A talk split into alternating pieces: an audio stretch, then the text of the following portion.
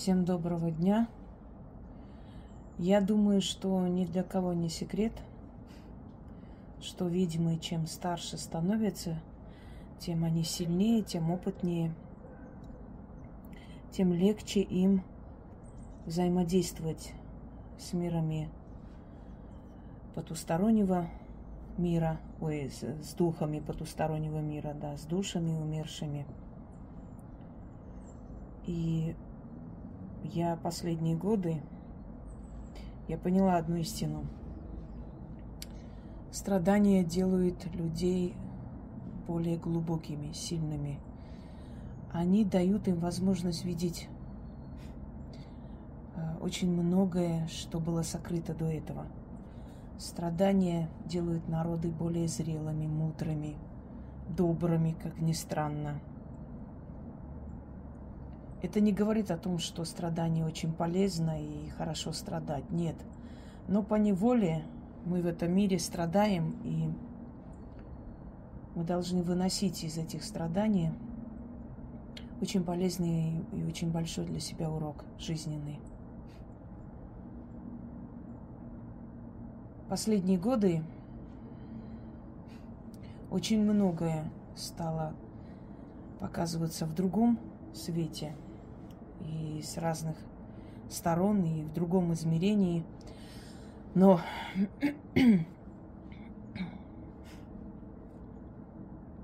но и на многое начали открываться э, мои вот эти внутренние ресурсы. Начали открываться порталы. Порталы, которые были раньше или недоступны, или очень редко открывались большими усилиями. Сейчас они открываются очень легко. Стоит подумать, и они открываются.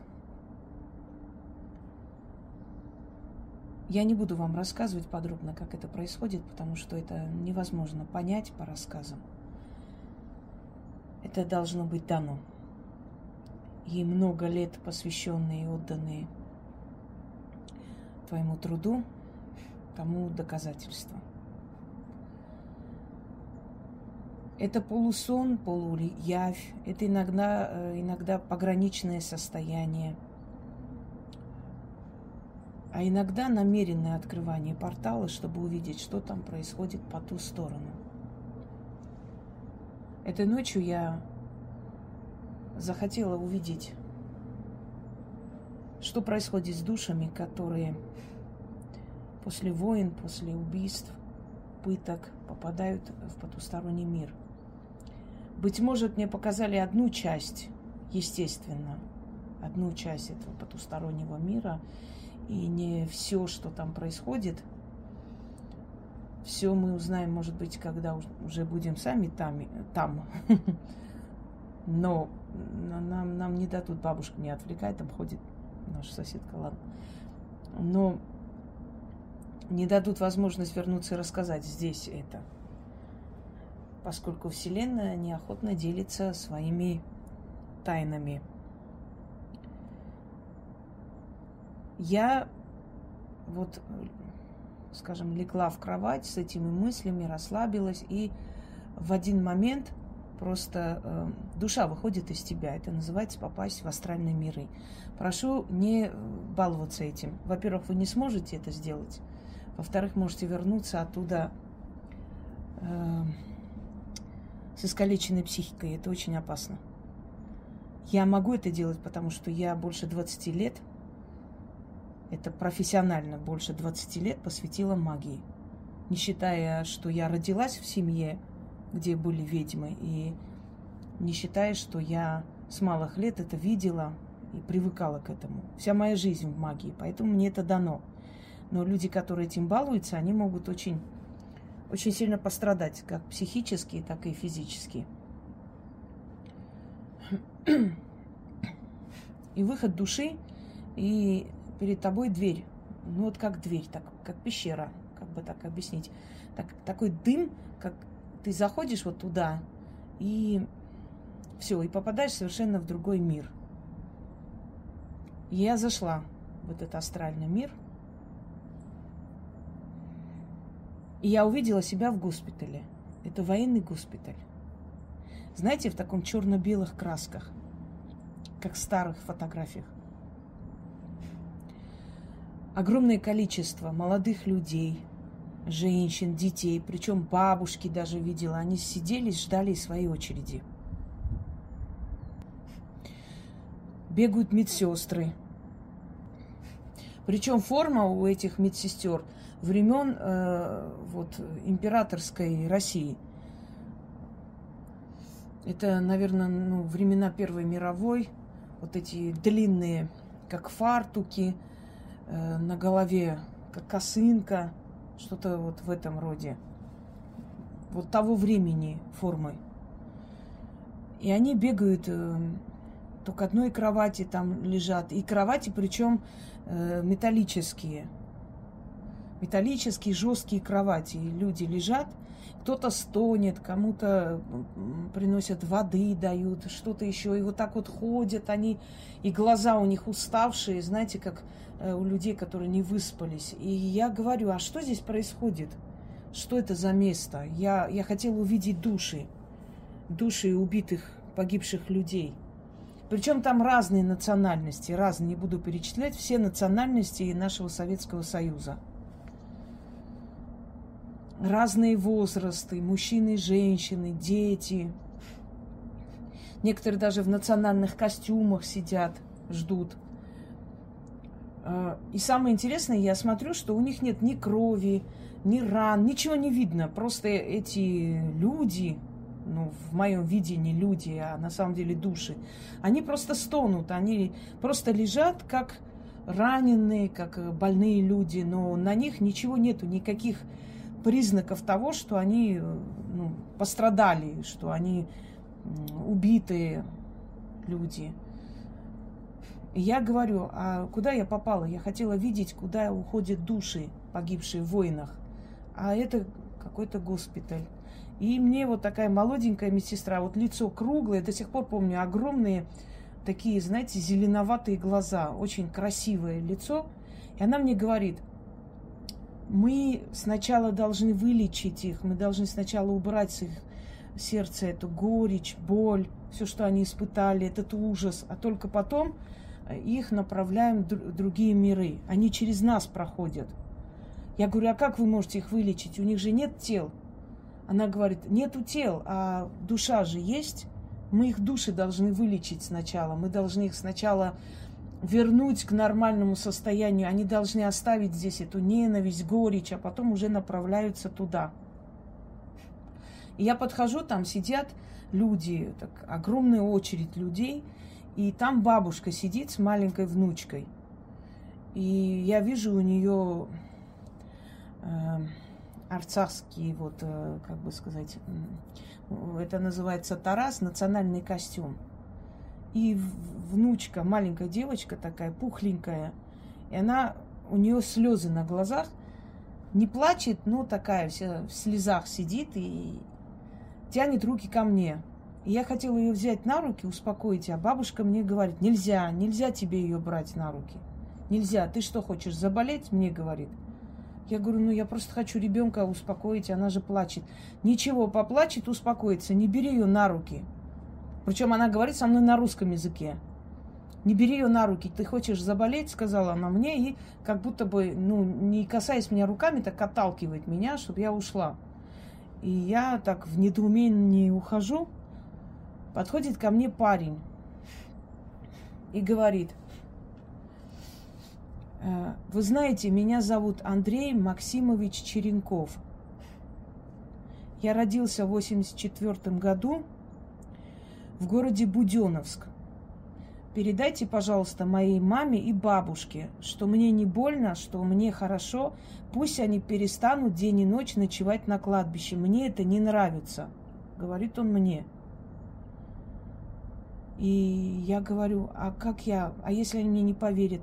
Передайте, пожалуйста, чтобы моя душа успокоилась. Он сказал, отвернулся и ушел. Высокий парень вот такой светловолосый, высокий, такой здоровый, знаете, вот прям истинный типаж такой вот русского богатыря. Я, естественно, не смогу найти маму и бабушку, но я передаю, если кто-нибудь узнает этих людей, передайте, пожалуйста, слова их сына и внука. Вот он сердито сказал, словно его вот это вот мучает. И ушел.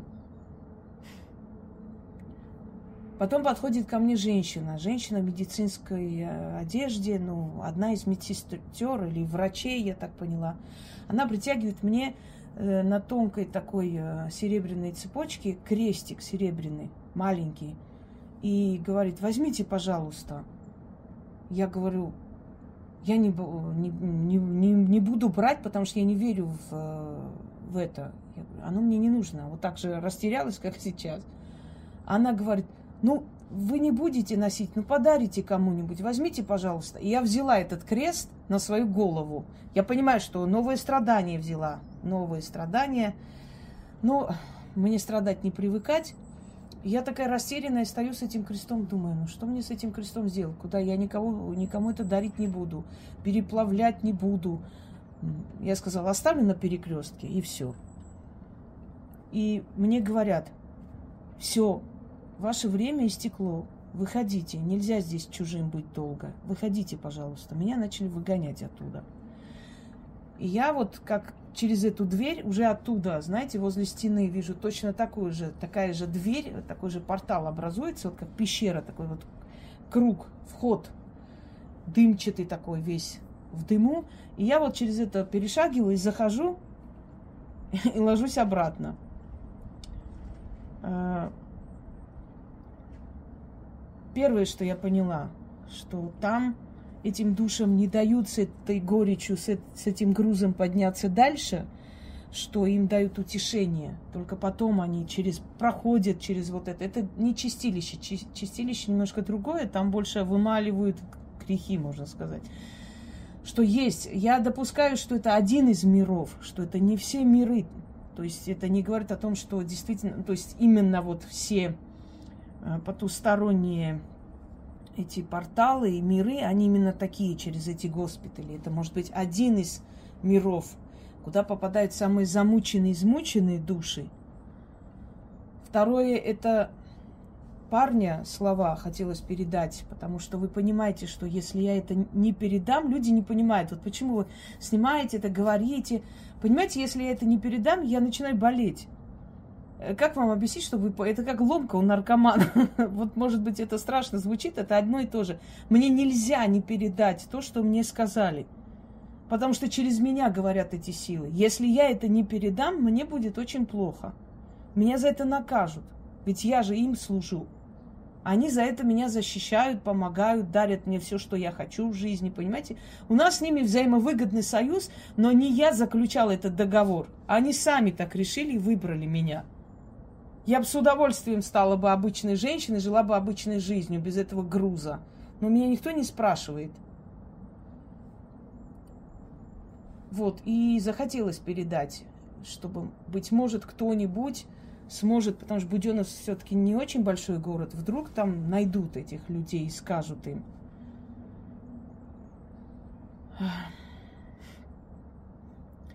Я в последнее время часто часто прошу и захожу туда, это меня успокаивает. Знаете, э, один поэт, который все время пил, его, э, как же его, сейчас не помню, ближайших друзей э, Алексея Орлова, Густав его звали, ну вот так он, его творческий псевдоним. Когда его спрашивали, почему ты пьешь столько, он говорил, мои знания причина моего э, беспокойства. Кто больше зрит, тому легче пить, чем трезвым быть. Вот, наверное, поскольку я человек не пьющий, мне нечем э, отключить себя, понимаете, я ищу это утешение в своем ремесле, в этих потусторонних мирах. Я пытаюсь понять, зачем, почему, что происходит, чтобы мне стало легче, потому что я чувствую и пропускаю через себя эти бедствия. И я хочу еще раз побывать там. Но после этого я очень сильно бываю либо выжатая, либо наоборот, очень много энергии. Или туда, или сюда. Сегодня много энергии, как ни странно. Я хочу понять, я, я пока не буду заранее вам говорить, но я некий такой эксперимент хочу провести, и после, после скажу, после объявлю, и, может быть, и наши родные и близкие, которые там, быть может, их удастся увидеть и спросить, интересоваться, узнать мучающие нас вопросы, но не сейчас. Сейчас мы не будем беспокоить мир духов понапрасну. Вот э, захотелось поделиться с вами. Да, тот мир все же очень, очень глубокий, очень необычный, очень не похожий на наш. Чем-то похожий, но в основном не похожий.